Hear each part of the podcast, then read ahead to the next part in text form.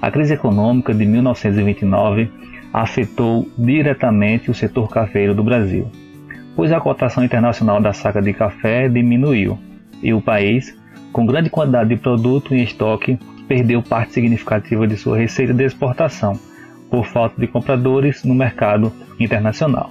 Como podemos ver, a questão exigia do candidato conhecimento acerca da crise econômica de 1929 e os seus respectivos efeitos na economia do setor cafeeiro do Brasil.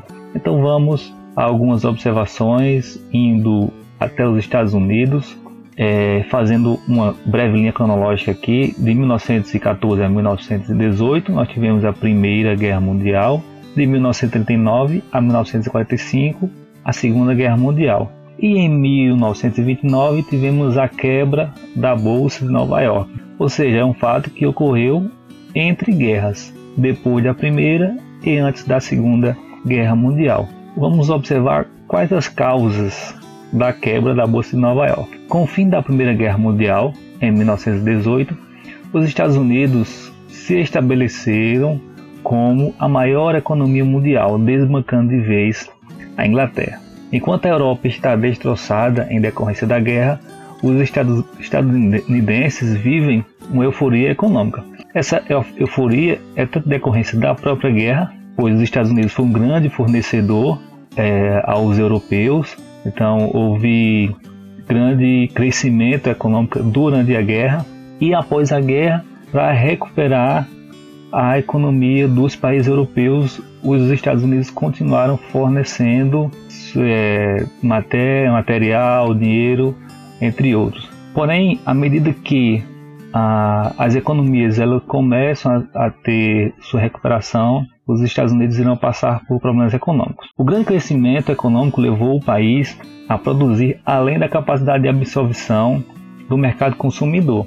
É, é, essa é a teoria da superprodução é, é uma antiga teoria que tem sido muito contestada atualmente, mas ainda é a mais usual em livros didáticos e em concursos públicos. É, os Estados Unidos teria produzido muito, porém reduzido o seu mercado consumidor europeu e isso vai gerar uma crise. Terá muito produto e pouco consumidor. Em consequência disso, a queda dos preços, a redução na produção, produtos estocados, diminuição nos lucros, desemprego, e a consequente quebra ou crash da Bolsa de Nova York, quando houve uma corrida dos investidores para venderem suas ações em outubro de 1929.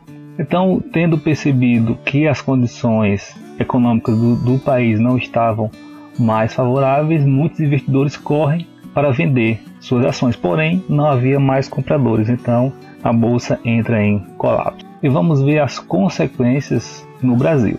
Os Estados Unidos eram os maiores consumidores do café brasileiro. Este, por sua vez, era o produto mais exportado do Brasil. Ou seja, além dos Estados Unidos ser o maior consumidor, o Brasil também exportava como ainda exporta para a Europa, sendo o café, na década de 1920, o produto mais exportado do, do país. Com a forte queda nas vendas, o café passou a ficar estocado. Em decorrência da crise nos Estados Unidos, que era seu maior comprador, é, os estoques é, ficam parados, sem que houvesse comprador. Para solucionar a crise, o governo comprou milhões de sacas de café, possibilitando a manutenção do preço. Isso vai ocorrer na década de 30 com o governo de Getúlio Vargas, que podemos ver a saca de café sendo queimada. Com essas informações, o candidato já teria total condição de responder à questão. A crise econômica de 1929 afetou diretamente o setor cafeiro do Brasil, corretamente pois a cotação internacional da saca de café diminuiu e o país, com grande quantidade de produto em estoque, perdeu parte significativa de sua receita de exportação por falta de compradores do mercado internacional. Alternativa correta. Dessa forma, finalizamos mais uma resolução de questões. Os sonhos trazem saúde para a emoção, equipam o frágil para ser autor da sua história, renovam as forças do ansioso e animam os, os deprimidos. Muito obrigado, bons estudos e até a próxima.